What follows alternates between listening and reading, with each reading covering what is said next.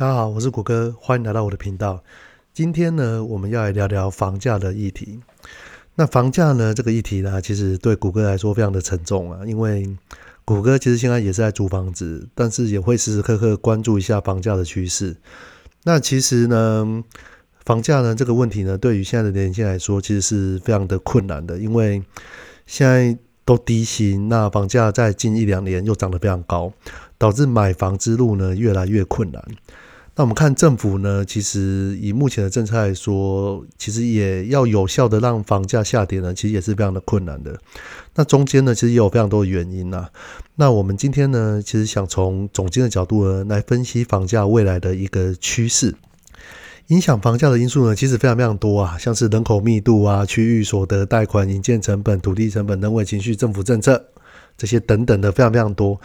那其实影响房价的因素因为非常多哈，其实它很难去综合的去评估每一个细节。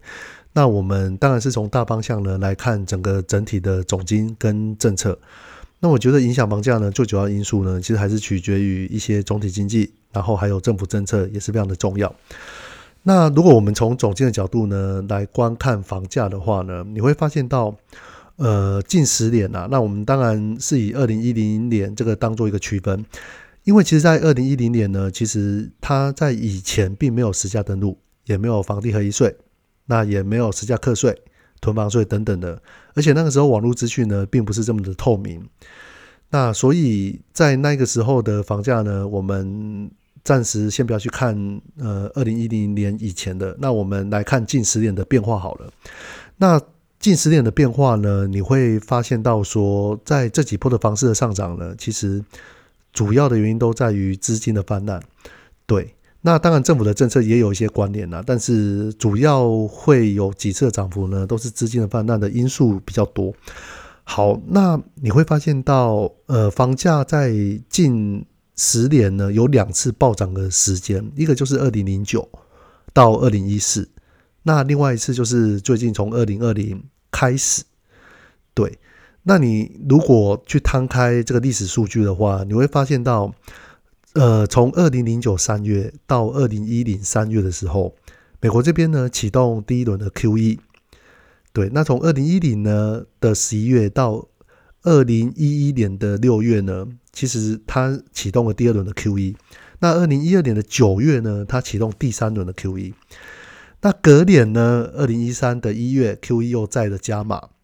直到到二零一四年的一月的时候呢，他才去缩减 QE 的规模。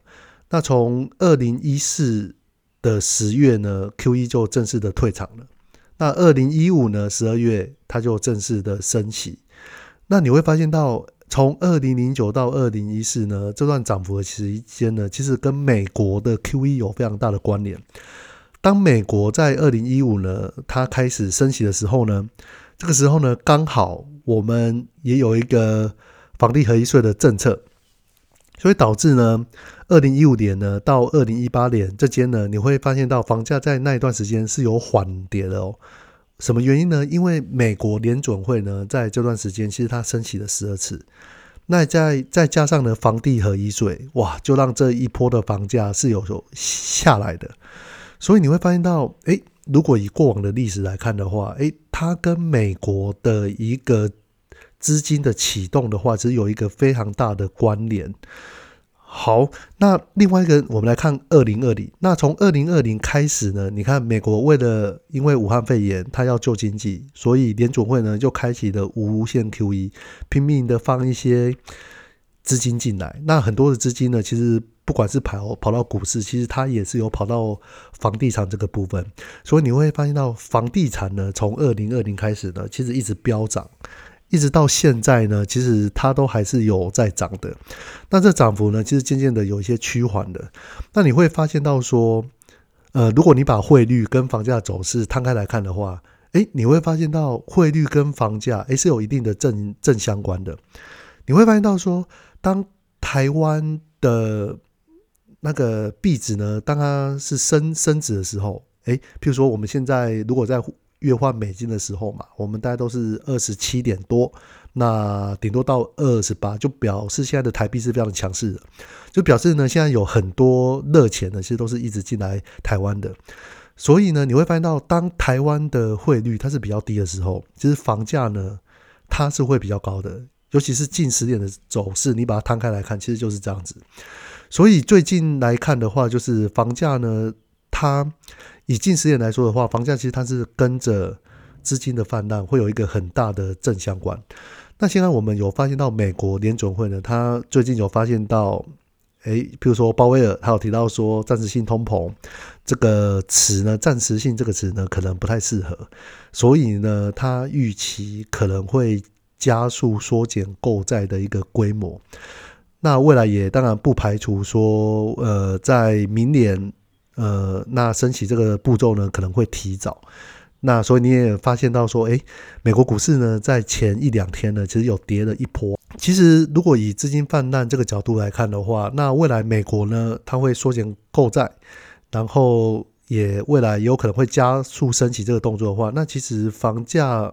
在明年呢，它应该就不太会有像今年跟去年一样有这么大的涨幅。那那现在谷歌来分享一下，嗯，我认为的买房的优点跟缺点啊。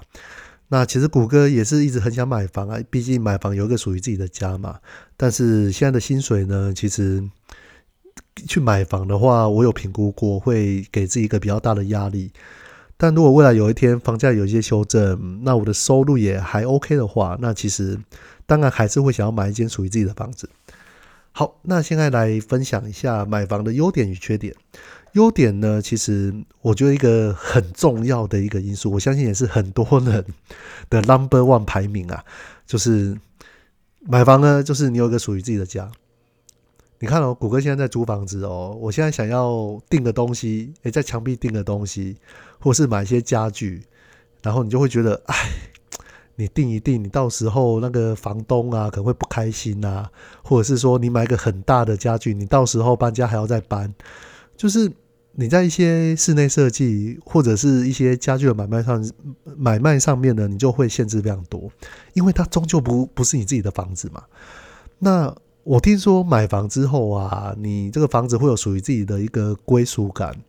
呃，这点目前我是不知道，因为其实我也没有买买房子嘛，所以我也不知道买房之后的状况。那其实我觉得属于自己的家是一个蛮重要的一点，因为它有一些心理情感的因素。哇，你有一间房子，然后是你自己的。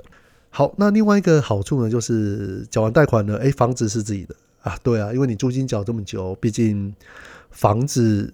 终究还是房房东的嘛。但是你如果是去买房子，然后你缴贷款，诶，房子终究就是你自己的。好，那房子呢还有个好处呢，因为你如果急需需要用到钱。那你的房子甚至可以让你拿来抵押，用比较低的利率来借钱，诶，所以我觉得这也是一个好处之一哦。那还有一个就是，因为通常我们现在在买房啊，通常都是两成的头期款，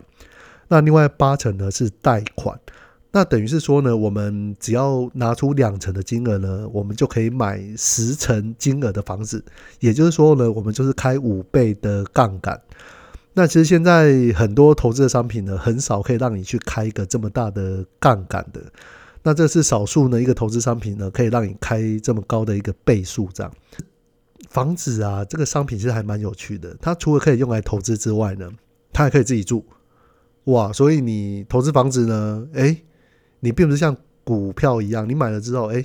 它就是好像没有任何感觉一样。可是房子这个东西呢，就是你买了，你还可以住哎。哇，这是不是也是蛮吸引的？所以我觉得这里也是一个蛮吸引人的点呐。讲了这么多的优点啊，你为什么不买啊？当然就是不买啊，一定有它的缺点嘛。好，那我们现在就来讲一讲为什么你不买房子。它当然会有些缺点呐。好，那首先第一个呢，我认为一个蛮大的问题，那也是台湾目前碰到的国安问题，就是少子化的议题。你如果把一些政府的网站呢相关的数据拿出来看的话，你会发现到近几年，其实从去年开始呢，台湾的人口就是一一直在减少的。那今年呢，减少幅度其实更大。那我觉得以现在少子化的优那个趋势的话，那现在其实它的减少的幅度只会越来越大而已。对，除非目前政府的政策它希望靠移民，对，或许可以补足这一块。但是目前这个政策，我觉得影响应该是还好。好，那第二个呢的缺点就是，诶，如果发生一些黑天鹅的事件呢？好，譬如说，诶，中国打来了，有几座核能发电厂，诶，突然出问题了，哇，那房价我相信一定会瞬间的崩跌。黑天鹅事件也是有可能会发生，但是它的几率相对来说比较低呀。好，另外一个角度呢，就是利息的部分。那我相信利息呢会。影响到你缴房贷的一个状况。如果它的利息很高的话，那你相对来说要付给银行的钱就会比较高，你的经济压力就会比较大。那未来有没有可能会升息呢？当然，现在是低利率的时代，但是未来我们不敢保证嘛。它可能五年内不会升息，但是十年、十五年的，其实未来的经济状况其实很难说。那你如果以近几年，呃，不，应该是说以明年来看的话，明年美国应该升息的几率会非常高的。那是否会带动台湾的央行呢，也会跟进升息呢？这个我们就到时候来看看。那升息呢，其实它就是一个风险，它会让你的缴贷款的需要的金额就会变高。好，那另外一个也是我觉得一个蛮大的缺点的。好，就是你如果买了房子，因为现在的房贷嘛，至少都是二十年以上。那三十年呢是比较普遍的，那甚至呢还有四十年的房贷，对，也就是说呢，你可能缴到你退休呢，都还要继续的缴房贷，你都退休的房子还不一定是你的，而且这段时间你要确保你不可以失业，你不可以有任何的意外，对你只要失业没有意外，然后你只要你只要有失业跟意外呢，你的房贷缴不出来，我告诉你，银行也不是吃素的啦。他直接就把你的房子直接做法拍了，对，所以这个是风险，所以就有人去提到说呢，你在缴房贷的金额呢，你不可以超过你薪水的三分之一，这也是要预防说呢，你到时候出了什么样的事的话，你至少有一些现金呢可以存起来，那至少在你的房贷上面呢有一个缓冲期。好，那另外一个趋势呢，我认为也是买房需要去考虑的，就是远距工作。跟 Facebook 最近提的 Metaverse 元宇宙的概念，那这个跟房价有什么样的关联呢？你如果未来台湾越来越多人远距工作的话，势必他就不一定要买房子在都会区这边，他甚至在台北工作，那他在台南、高雄这个地方买房子，他都是 OK 的，甚至在国外旅游，他也可以上班。那买房子对于这些人来说就并不是这么的重要，所以我觉得，因为武汉肺炎呢导致远距工作这个趋势，那这个趋势呢，我觉得随着未来元宇宙的发展呢，它会越来越明显。